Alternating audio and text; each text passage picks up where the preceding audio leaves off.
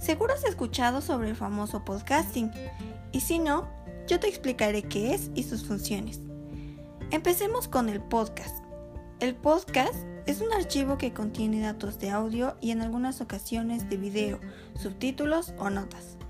Entonces entendemos que el podcasting es la acción de distribuir esos archivos multimedia. Esto se distribuye normalmente a través de un sistema de sindicación de contenidos, o una aplicación que permite al usuario suscribirse a los podcasts y descargar los archivos para su consumo. ¿Sabes qué es un podcaster? Pues es precisamente la persona que realiza este tipo de archivos.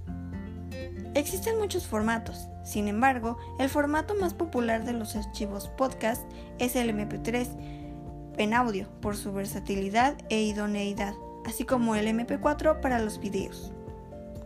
Claramente el podcasting tiene ventajas. El potencial que tiene es infinito, tanto empresarial como de uso común. Algunas de las ventajas que tiene es que el usuario tiene la libertad de escucharlo cuando él desee. Otra ventaja es que es muy sencillo de producir, ya que no necesitas el super estudio para grabarlo. Y de la misma forma, su difusión es sumamente rápida y fácil.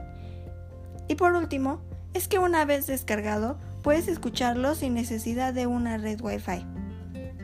La diferencia de un podcast a un audio normal es la posibilidad de suscripción o sindicación, lo que hace que los usuarios no necesiten buscar los contenidos ni bajarlos aleatoriamente.